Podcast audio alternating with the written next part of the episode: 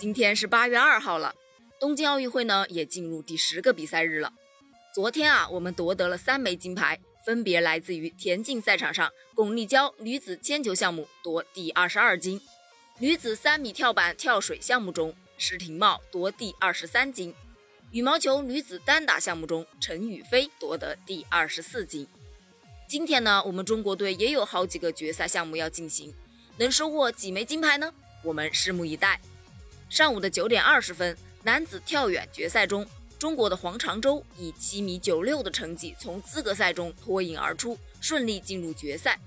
但他的最好成绩啊是八米三三，虽然夺金的希望不大，但是如果他在决赛中能够刷新自己的最好成绩，也是一个新的突破嘛。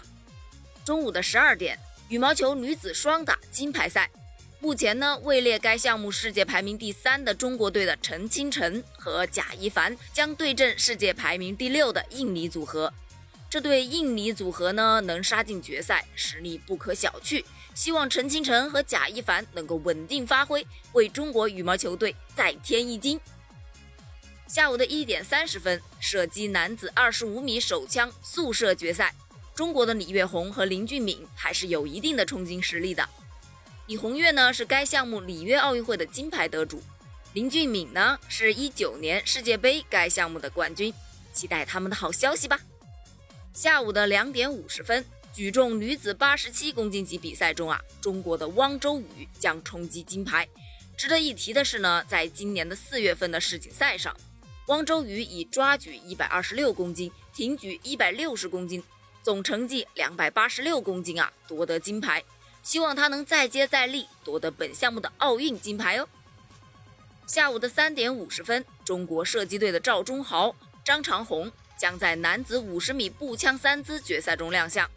四点，中国体操队的刘洋、尤浩将参加男子体操吊环决赛。五点零九分，中国队的钟天使、鲍山菊将出战场地自行车女子团体金牌赛。钟天使呢，是一六年里约奥运会上该项目的金牌得主。不过今年呢，他换了搭档，希望他们能够比出更好的成绩。下午的六点五十分，举重女子八十七公斤以上级 A 组比赛中，我们中国的零零后小将李雯雯将对这枚金牌呀发起冲击。值得一提的是呢，奥运会第一位变性选手哈伯德也将出现在本场赛场上。